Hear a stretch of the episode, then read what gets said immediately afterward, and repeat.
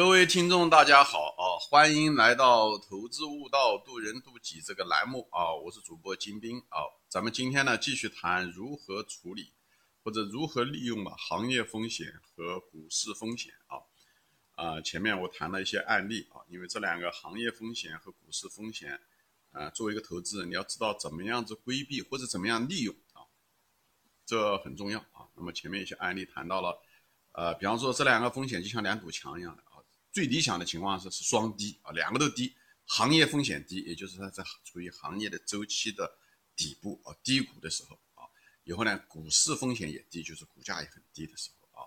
前面讲了第一个例子，我举的那个页岩油气的例子就是这样，当时天然气价格、石油的价格非常低的时候，以后股价呢也非常低的时候，很多甚至很多公司都破产，在这种情况下，我买入了呃页岩气，不仅仅是这家公司，是整个的。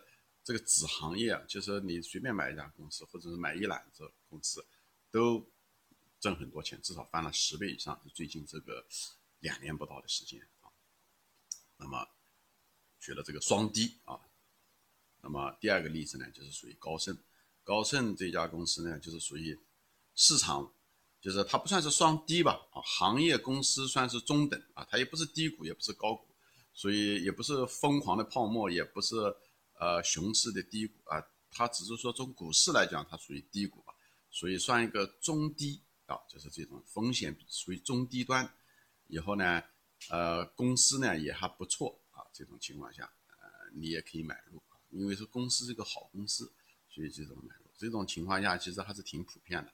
你利用市场的暂时的一种调整买了这个公司，当然了，前提是公司一定要是在安全边际以下。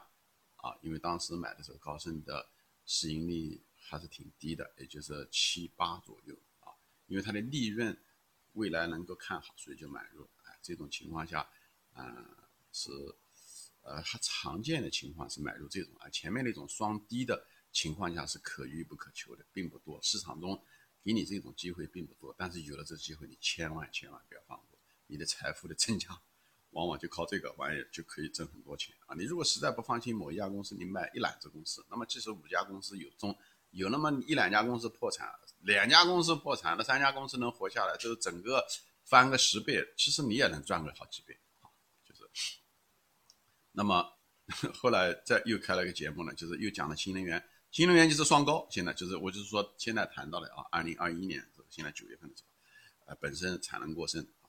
我认为行业处于一种投资的一种过高热情过剩的一种情况下，啊，以后门槛也比较低，门槛低就会导致更多的竞争，更多的人进来，产能过剩。以后一旦无论是经济也好，行业出现了某一个停滞，暂时哪怕暂时的停滞，都会死一批公司。当年呢，嗯，一那个互联网泡沫就是这样，互联网泡沫的时候，其实经济还挺好的，就是因为投资过度。最后导致了死很多，啊，是这样子，所以以后对吧？新能源价格也很高，所以新能源就属于双高这个状态。双高的价格是一定不能买的啊！你我不讲主张你一定要卖掉，但是我是一定不会追进去买的。如果手上没有这个股票的话，所以你看到是低也好，高也好，双低也好，双高也好，它实际上就教会了你就判断当下的状态。这个东西不需要预测的，你就是判断当下就行。当下这个行业周期它属于低谷还是？呃，高高处高处就是泡沫，它所以泡沫情况你是不能买的，对不对？股价也是一样的，股股市如果市盈率很高的时候，那么你也不能买。所以如果两个都高，行业也很高，属于周期的高，股价也属于周期是股市也很高，那这两个就是双高的风险，你是碰都不能碰的。那我就是举的另外一个极端的例子，就是新能源就是属于这样情况。当然很多人会打脸，那我们就我们会拭目以待啊。但愿我说的东西不是真的。之后就是用各种各样的情况来描述给大家什么样的情况。那么还有一些情况呢，我再再举一些例子啊，比方说现在就什么银行啊，银行的风险啊，银行这个行业啊，前面讲的是呃能源行业啊，传统能源行业啊，新能源行业，天然气是传统能源行业，新能源行业。呃，那现在谈了这个银行啊，这个银行，那银行算是金融业，就中国的银行，银行的行业我们都说的。所以我就用这个例子来，因为我本人也拥有邮储银行啊。我为什么要拥有邮储银行？我会说一下，而且我专门写了一系列节目，谈到了中国银行的这个，就整个银行的风险。其实银行是个非常难投资的一家呃公司，因为很难分析，因为它的资产质量不知道，因为这都是几千上百万的公司越大，它那个贷款的质量越搞不清楚，时间越久，其实里面烂账也好还是什么，真的分不清楚。那账面上的坏账可不一定是坏账啊，我们好多坏账你还不知道，以你特别是那些。那个以新还旧的，真是说不清楚啊。那么，那很有些人说，哎，那个银行的市盈率已经很低了，怎么样，怎么样，怎么样？但是，对它市盈率低，所以它股价低，就是市场的，就是股市的风险小，因为它已经很低，市盈率很低嘛，市盈率基本上是反映着股市的风险，那很低了。对，它这是一件好事情，所以董宝珍先生就买了很多，而且他认为啊，这个坏账越来越好啊，等等这些东西啊，呃，会改善。啊所以他说了是，他认为这是一个价值投资的一个很好的一个机会，我也承认这一点。但是，我之所以为什么没有买很多的仓位啊，也没有买那么多大举的进去，我只是买了一部分的邮储银行啊，只是买了第一仓。什么原因呢？就是因为它第二堵墙啊，就是这个行业的风险，它没有释放。我在我别的节目中说过啊，在今年年初的时候就说过这些东西。因为这个怎么说呢？你虽然不想预测股价会往下走。但是有一个东西你必须要知道，这种这种未来有可能发生的大概率的事件是什么东西呢？就是它这个债务风险啊，它会出来，就是泡沫有可能，就是房地产这是个雷呀，这个东西大概率事情会发生，它确实泡沫就会出现财务风险，包括中国地方上的这个嗯公司啊，就是这个呃地方债啊等等这些东西啊。中国其实现在这个债务其实是挺大的，而这个东西都是跟都是钱都是银行贷出来的，所以银行的这个债务风险是在这个地方的啊，行业风险啊极大极大，所以大家得要非常非常小心这个东西。所以我给他行业风险没有被释放，它至少还没有像美国次贷危机像它爆发了，爆发完了以后股对不对？它行业如果很多公司破产了，它或者是就像天然气它价格掉下来了，这时候它泡沫就没了。泡沫没有的意思呢，它就开始风险小了，就是行业风险小了。行业风险小的时候，你那时候就可以买入。所以这时候我为什么没有，为什么没有买银行，或者是买的非常少，就是买了第一仓，我没有全部进去。的原因，一个就是行业银行难以分析，第二个呢就是什么呢？就是行业风险仍然在，没有释放啊，它债务危机没来，它还没有释放，所以它还是处于一种行业的高点，但是股价呢却跌到地上。所以在这种情况下的时候，是一正一负的情况下的时候，我采取的是一种保守的政策，所以我只买了第一仓。所以我要等到什么时候呢？我要等到这个行业风险被释放掉的时候，比方说债务危机，对不对？比方现在恒大以后带走了，带下了很多银行，像民生银行啊，还有很多银行欠了债以后，最后也会导致这些银行股价在暴跌，对不对？这两天那个平安开始往下跌了，对不对？因为它拥有很多的地产，这些东西。半年前都没有发生啊！半年前当时中国，我当时讲讲了一系列节目，讲房地产不看好中国房地产，很多人嗯不同意我的观点，对不对？但我也不知道半年以后这个雷就会爆，或者是恒大会变成这样的。但这个是是个大概率事件，一定会发生，所以你无法预测具体的时间，但是你可以预测这个方向，它至少这个给你提供了一定的确定性。所以君子不立危墙之下，所以当时房地产的股票是不能买的。哦，这房地产这行业我后面再会谈到，它的命运跟这个。呃，银行是一样的，所以就是总结一下子，银行就是，对吧？就是分析这两堵墙，对不对？从行业的角度来说，它的风险没有释放，所以它没有，它不低，它的风险并不低，它没有被释放掉，所以它不是。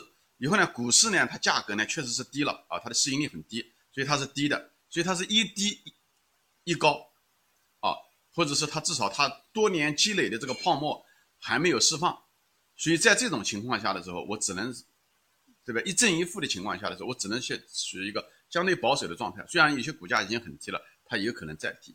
这个就是有点，所以有人问我它是不是一个价值陷阱？我说，在这个阶段的时候，我认为它是一个价值陷阱。银行就在这个地方，所以这一点上面，我跟董宝珍先生它有一点点不一样。但我不是说银行是个价值陷阱嘛？可能这样，我认为房地产是个价值陷阱，因为房地产很可能这个行业以后会越来越差。银行它是个周期股，它还会再回来。我会谈房地产，我会再说。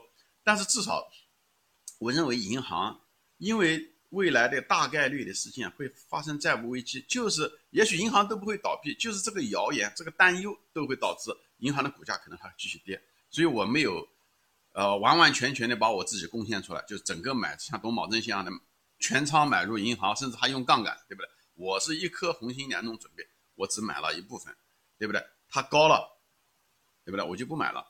它低了跌下来的时候，我会把我的中石油的股价释放出来，买入它，释放出来买入它啊。那么这个地方就谈到了这个所谓的中石油，对吧？中石油就是什么典型的例子呢？中石油正好就是反映的是什么呢？哎，它这个十几年一直在跌，一直在，因为曾经是个泡沫，它是曾经是个高，十多年前这个是个高，现在股价其实跌到了地板价啊。我专门有一系列节目谈到中石油。中石油的未来不一定怎么样，但它现在一定是个低估的啊！我用那个相对估值法谈过这个东西，因为整个石油行业啊，全世界都是低估的啊，全世界都是低估的，现在已经属于一个就在周，因为石油是个周期股，它本身就是属于低估的情况啊，包括美国的美孚啊都是属于低估的，所以它股价低，风险小啊，以后呢没有泡沫，所以从中石油它股价就是低，但是呢从行业的角度来说呢，现在其实中石油的这个价格。其实已经开始上上来了啊，就是有点点偏高了。半年前的时候，就一年前的时候还是低的，现在就是高了。因为今年毕竟是二零二一年下半年了，所以，但是呢，这个疫情啊，又导致了这个石油的价格压制了石油的价格，所以以后通货膨胀又是个好的预期。所以一年前的时候，我就是四五个月前吧，我买中石油的时候，就三月份的时候买中石油的时候。报的目的就是因为我觉得美国的股票，我在别的节目中说过，美国的股市过高了。我买的中石油是美国股市的。以后呢，我想买中国的股票，但中国的股票前面讲了，那个债务，嗯，风险还没有爆发啊，那是毕竟是半年前的事情，所以我觉得我得留着现金来等着债务危机。如果万一爆发，我可以加仓。比方说，邮储银行又跌，跌一半我再进去，是这样子的。所以我要需要一个现金的一个储备的地方，我需要一个现金的一个停车场。那么停车场用的呢，就是中石油，因为中石油处于低估的情况，它股价这么多年来十几年来，它属于一种一直在下跌，处于低估的情况。以后天然气、石油、天然气呢，那时候也比较低，而且从大概率事件上来讲的时候，因为通货膨胀，因为将来未来的通货膨胀是大概率事件，因为毕竟市场上印了很多钱，但是现在呢，因为疫情呢，导致了通货膨胀没有起来，所以这个我虽然反对说宏观经济啊。但是呢，这个东西呢还是能够看得到的，这是一个大概率事。什么时候发生这个通货膨胀，我不知道。但通货膨胀是个大概率事件，毕竟市场上印了那么多钱。所以在这种情况下的时候，又疫情的压制，所以我认为中石油是属于处于一个比较低估的情况啊。从再重复一下，从行业的风险来说，它属于中低端，因为石油的价钱那些东西以后将来可能还会再高，所以股价也会也会再高。因为中石油它毕竟是天然气。石油是它的主要的产品，所以它会价格会推上去。另外呢，股价呢本身呢就是一个比较低的位置，它是在十几年来是最低的位置，本身就低估了啊。前面讲了，这是另外一个环节，跟它的价值比起来是低估了，所以股价这堵墙，市场的风险被释放掉了，股价低以后，行业处它的那个价格，就是产品的价格，天然气的价格、石油的价格还有增长空间。